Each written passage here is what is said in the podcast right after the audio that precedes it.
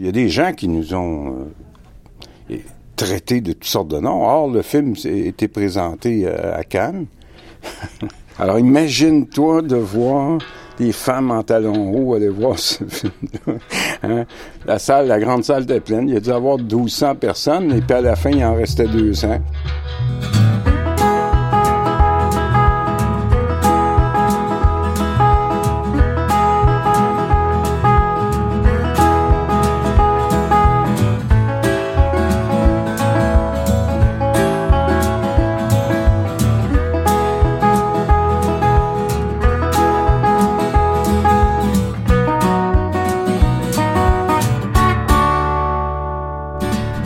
Pour le quatrième épisode de la série, on retrouve avec grand plaisir le grand André Martineau, réalisateur. Bonjour André. Wow, euh, grand parce que à cause de ma taille, n'est-ce Oui, pas? vraiment, Ouais. vraiment. Euh, Julien, euh, j'aimerais que tu prennes ton téléphone, s'il te plaît. Ok, ouais. J'y ai Euh, jamais très loin. Oui, c'est ça. J'aimerais que tu tapes dans Google Ouais. film tourné en Outaouais. Et pelaille. J'ai, j'ai peur des résultats. Film tourné en Outaouais. Ok, c'est parti. OK. Là, il devrait y avoir une page euh, Wikipédia. Ouais. Tu sais que j'aime Wikipédia en plus. Puis que j'aime aller sur Google. On commence à, à se Ouais. connaître. Ok, ouais. Je suis. Oh, oh. Il y en a six. Il y a la vérité sur mon passé. Euh, j'ignore c'est quoi. Je vais peut-être tomber dans une spirale euh, Wikipédia là, si je me mets à cliquer sur tout.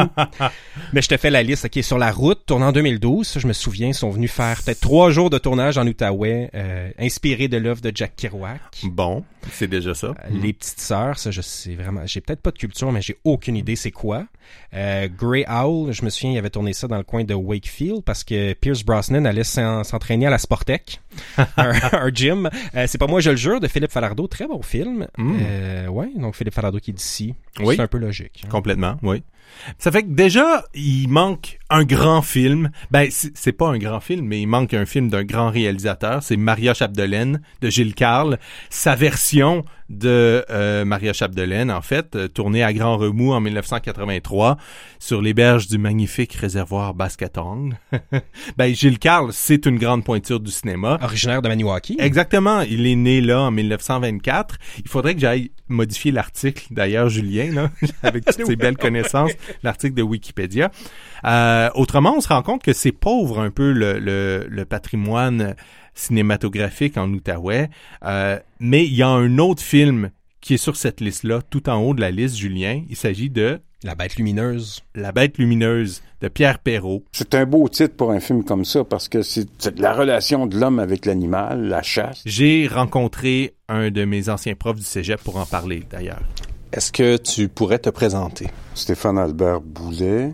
J'ai enseigné pendant 36 ans au cégep de l'Outaouais et j'enseignais le cinéma. Moi, il m'enseignait au cégep euh, parce que j'étais en cinéma et il parlait souvent, Stéphane Albert, de ce moment marquant dans sa vie d'avoir participé à la bête lumineuse. Alors, La Bête Lumineuse, rapidement, c'est quoi? C'est quoi ce film, Julien?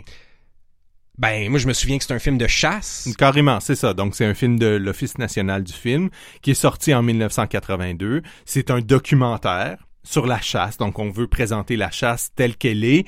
Euh, c'est dans le style cinéma direct, comme Pierre Perrault le pratiquait depuis déjà plusieurs films et beaucoup d'années déjà. L'histoire de la bête lumineuse. Ben, c'est assez simple. Alors lui, c'est le réalisateur Raphaël Ouellette, euh, à qui on doit entre autres le long métrage Camion, mais beaucoup de séries télé également. C'est un homme très occupé et un grand amoureux de la bête lumineuse. C'est une gang de- d'hommes qui, qui ont l'habitude d'aller chasser ensemble, dans leur camp de chasse, dans leur région à Maniwaki, mais ma- malheureusement traîne avec eux un, prof- un, un poète professeur, tu sais, avec euh, des grandes ambitions. Le souffre-douleur, c'est Stéphane Albert Boulet. C'est un peu Stéphane Albert Boulet, ouais.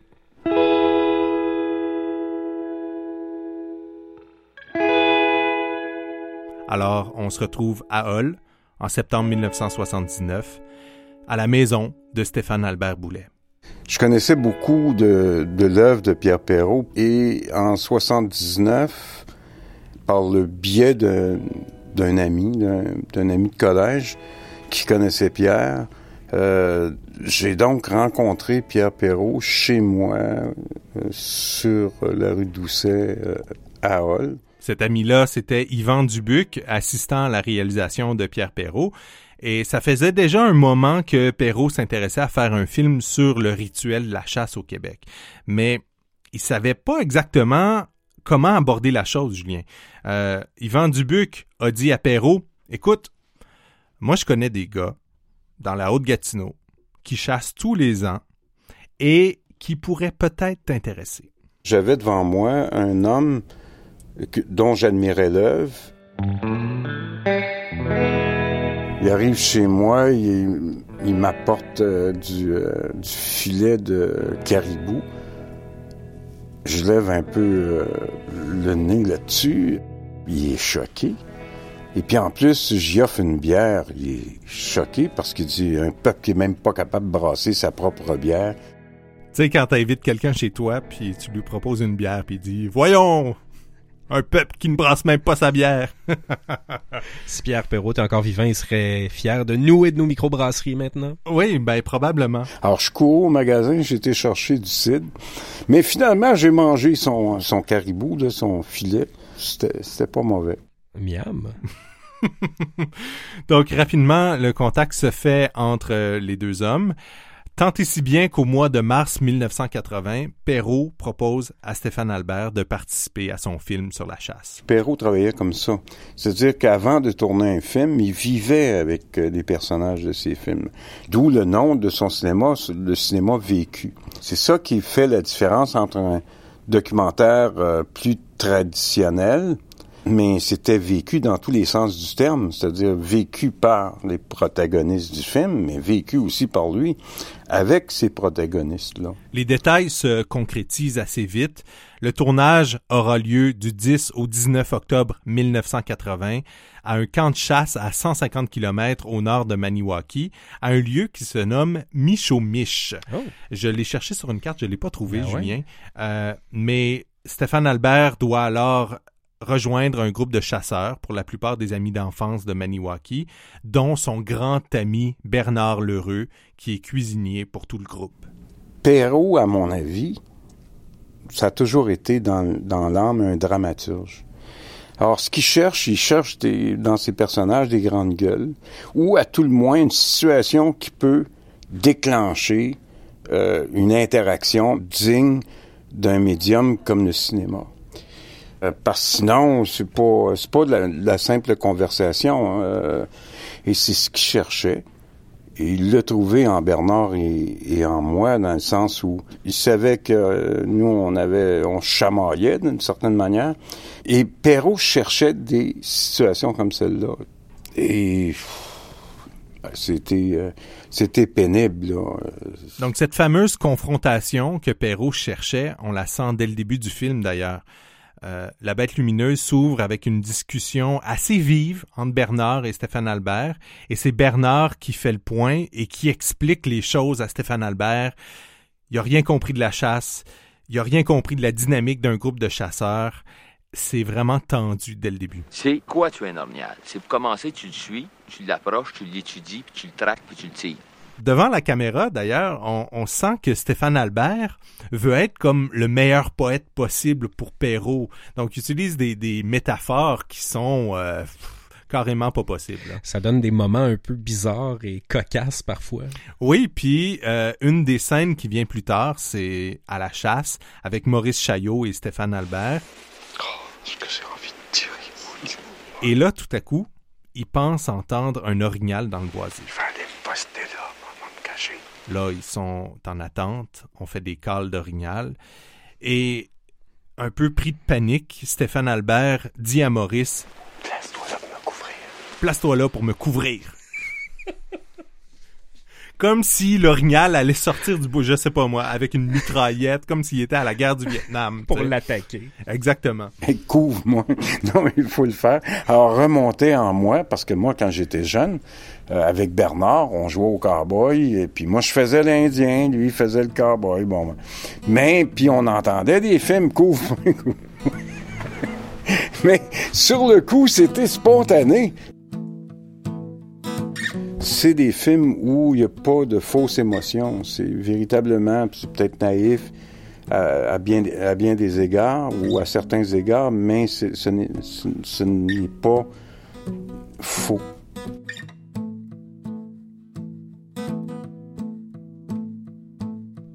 En 1988, Stéphane Albert a écrit un mémoire. Euh, ça s'appelle Le cinéma vécu de l'intérieur. Et ça, je me souviens d'être allé à la bibliothèque du cégep de l'Outaouais quand Stéphane Albert m'enseignait pour aller lire ça et être un peu perturbé par la lecture. Oui, parce que euh, c'est autobiographique. Et là, il fouille vraiment qu'est-ce qui s'est mal passé dans le tournage. Pourquoi ça a été une épreuve aussi difficile pour lui? Et on découvre que l'excitation du début de faire partie d'un grand film de Pierre Perrault, ben ça se transforme avec les jours en désarroi complet pour lui. 15 minutes, j'ai droit à 15 minutes. Ça commence, puis immédiatement. Même allez là, j'ai le temps de m'asseoir. Le point culminant du film, c'est une scène d'anthologie, Julien. Mhm. C'est le moment où Stéphane Albert écrit un poème pour son ami d'enfance, pour Bernard. Ah ouais. Et là, il tient absolument à le partager au groupe de chasseurs c'est là qu'on comprend que la bête chassée dans le film, ben, c'est pas tant l'orignal, dans le fond. Au moment où, j'écris le poème, mais, c'est parce qu'on a eu une chicane avant. J'ai été dans la voiture et puis j'ai bu. Raphaël Ouellette. N'importe qui qui a vu le film peut pas rester insensible à toute cette nuit-là, cette soirée-là qui est beaucoup trop longue. là, tu te couches, c'est tout. Ou c'est toi qui bosses, puis tu continues à parler, mais tu parles seul. Puis Stéphane qui pleure, puis qui, est là avec son, son, son, poème écrit sur des cartons de cigarettes. Mais, quand Bernard, euh, quand j'ai dit « mange de la marde », puis lui, il dit « oh, il dit de toute façon, tout ce que j'ai fait à manger pour tout va passer par là, toi aussi. Hein? c'est le film est là en fait je veux dire c'est, extrêmement touchant tout, tout, culmine vers ça tout l'amour qu'il qui, qui cherche à avoir Stéphane puis toute la poésie qu'il veut mettre dans chasse, qui veut projeter dans chasse, c'est ce soir-là que ça se joue, puis personne n'y donne de chance. Bernard, Asti, tu m'as trahi, Chris. Le tournage, ça s'est terminé comment? Euh, c'est sûr qu'il euh, y a eu une, chicane. Et puis, euh, la veille de notre départ, de notre retour, je devrais plutôt dire, il y a eu comme une espèce de, de party, mais le cœur était pas trop là, là, si tu veux. Et le lendemain, on s'est en revenu, puis on est arrêté dans un bar de danseuses. Imagine-toi. Et à ce moment-là, dans ce bar de danseuses-là, il y avait un spectacle où avec un, la femme était avec un serpent, puis il y avait le dompteur de serpent, en tout cas. Perrault a, filmé certains, certains aspects, mais ça, il ne l'a pas utilisé. T'imagines, Julien, si euh, on avait vu cette scène-là de la bête lumineuse qui se termine aux danseuses avec une, euh, une danseuse avec un boa, puis euh, je pense que ça aurait donné un autre film. Mais quand on dit que la réalité dépasse la fiction, c'est juste inimaginable de voir qu'on n'a jamais entendu parler de ça. Le tournage s'est terminé que j'ai ramené Bernard à l'aéroport de Gatineau. Il s'en retournait parce qu'il était chef cuisinier à Bay James. On s'est pas dit un mot. Euh, on est en, en crise, comme on dit. Quelques mois plus tard, le groupe d'amis de Maniwaki est invité à Montréal à visionner une version longue du montage, euh, chose que Perrault appelle l'album. L'album? L'album, oui, quand c'était un espèce de collage de quatre heures et demie euh, de, de film. Et pour Stéphane Albert, à ce moment-là, c'est le premier grand choc. Le choc de se voir à l'écran, euh, de se voir sous un jour qui est pas nécessairement favorable et le choc de s'entendre. Tu peux avoir des séquelles de ça. Moi, j'ai converti ça à travers ma, mon écriture. Stéphane Albert écrit dans ses mémoires Je n'avais pas eu le temps d'apprivoiser mon corps et ma voix que déjà la redondance de mon propos m'apparaissait difficile à supporter. Mes rêves avaient été piétinés, l'œuvre que je venais de voir était iconoclaste, elle avait fracassé ma mémoire. Et c'est douloureux de le voir dans le film, mais de lire ça après, on dirait que c'est pire.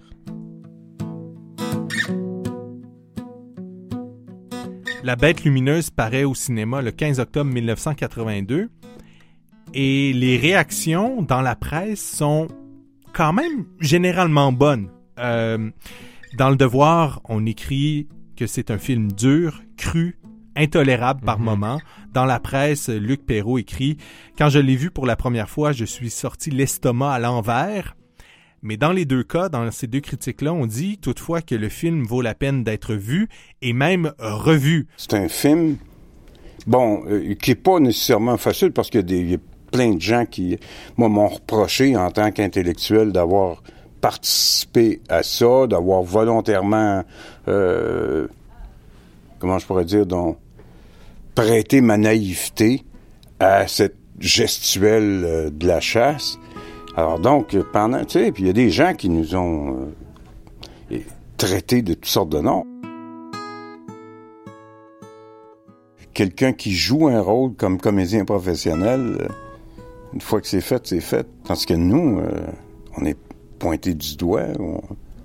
Tu sais, par exemple, quand tu dis euh, euh, une critique qui ou qui peut être mauvaise, euh, par exemple, euh, je me souviens plus dans quel journal à Toronto, on nous traitait de sous-hommes, tu sais.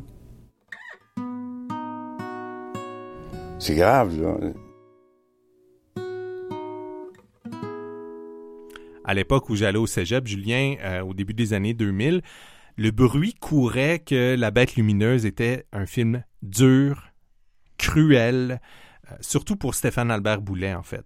Mais c'est étrange, Julien, euh, on dirait que 35 ans plus tard, le côté acerbe du film s'est estompé. Oui. Qu'est-ce qui s'est passé depuis dans les 30 dernières années? J'en ai parlé à Raphaël Ouellette.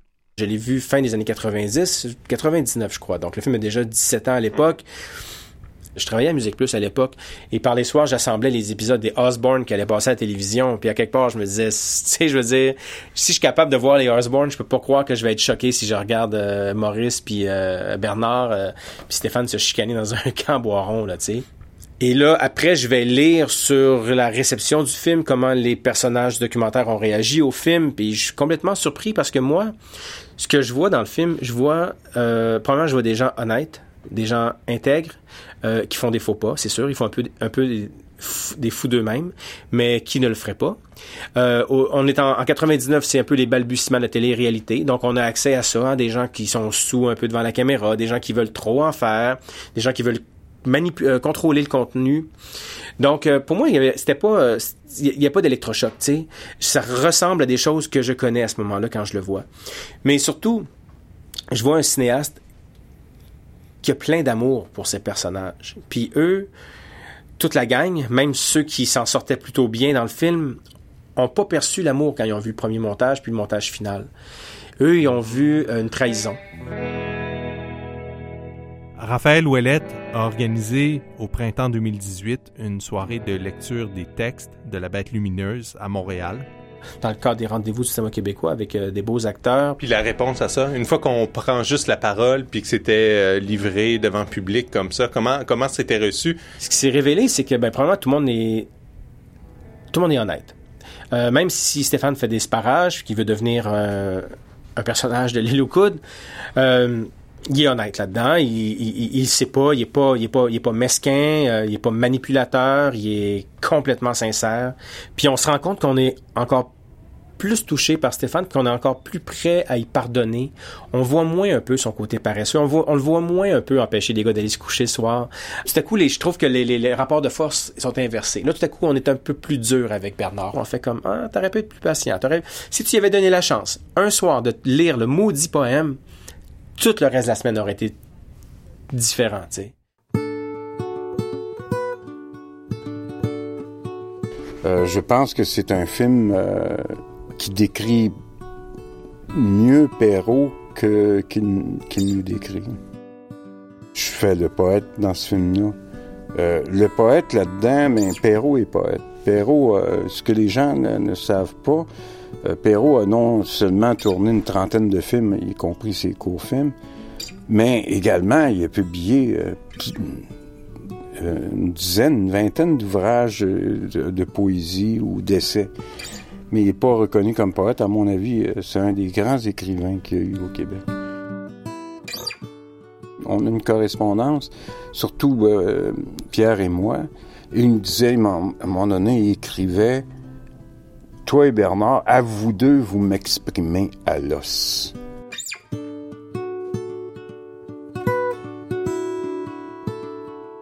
Puis Pierre Perrault, à un moment donné, je pourrais pas te donner la source, mais il, il à peu près dit comme ça, je paraphrase, mais après avoir expliqué de long en large qu'il faisait qu'il le fait avec honnêteté puis avec bonne intention puis bienveillance son film il dit le temps le temps va donner raison à ces hommes-là. Puis ils sont attachants, ils sont vrais, ils sont entiers, ils sont nous, ils sont un miroir. Euh, oui, on, on- on les aime, on, sort de là, on, oh, on peut s'amuser, mais n'importe qui va rencontrer Stéphane Albert Boulet, va aller le voir avec admiration, va vouloir un autographe, va vouloir le toucher, puis les gens ont été touchés par lui. Il y a, il y a comme, c'est devenu comme un film culte au Québec. Alors, il y a des gens qui sont venus jusqu'ici pour nous voir, ou qui vont jusqu'à Maniwaki là, pour voir Bernard ou nous. Mais là, André, c'est quoi le lien entre la bête lumineuse et l'Outaouais? Est-ce qu'il y en a un? En fait, c'est oui et non la réponse. Euh, mais plus oui que non. OK. Je dirais que euh, je pense que tous les chasseurs se ressemblent, que ce soit à la basse côte nord, en Gaspésie ou en, en Outaouais. Mais il aimait notre côté pocaille. Pocaille, le côté pocaille. c'est euh, un mot qui vient de la contraction des mots pocaille, donc un, un œil au beurre noir, de ce que m'a expliqué Stéphane Albert, ou un œil poqué. Puis euh, dans le coin de Maniwaki, on utilise ça pour parler des gaillards qui aiment la chamaille, le bruit, euh, l'esprit de Maniwaki dans le fond, une région de bûcherons, de draveurs, de travailleurs de la forêt. Des gars poqués.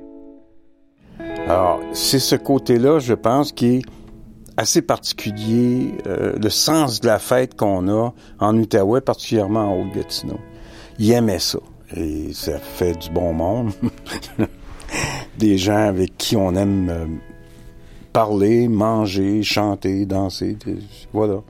Pierre Perrault a écrit un livre, Julien, euh, qui est paru en même temps que le film à la fin de 1982.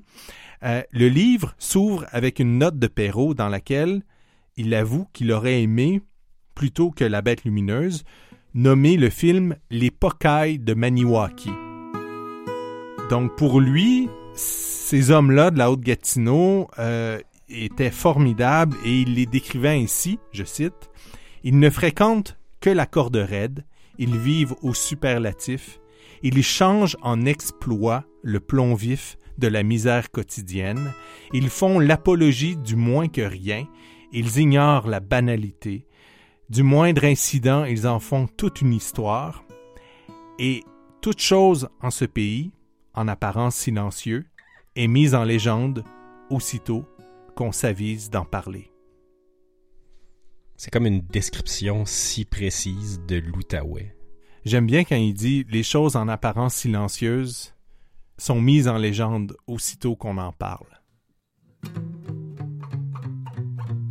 Merci André d'avoir raconté euh, les dessous de la bête lumineuse ou comme on aurait aimé l'appeler, les pocailles de Maniwaki. Ah, ça m'a fait plaisir. L'histoire secrète de l'Outaouais est une série produite par Transistor Media en collaboration avec Culture Outaouais.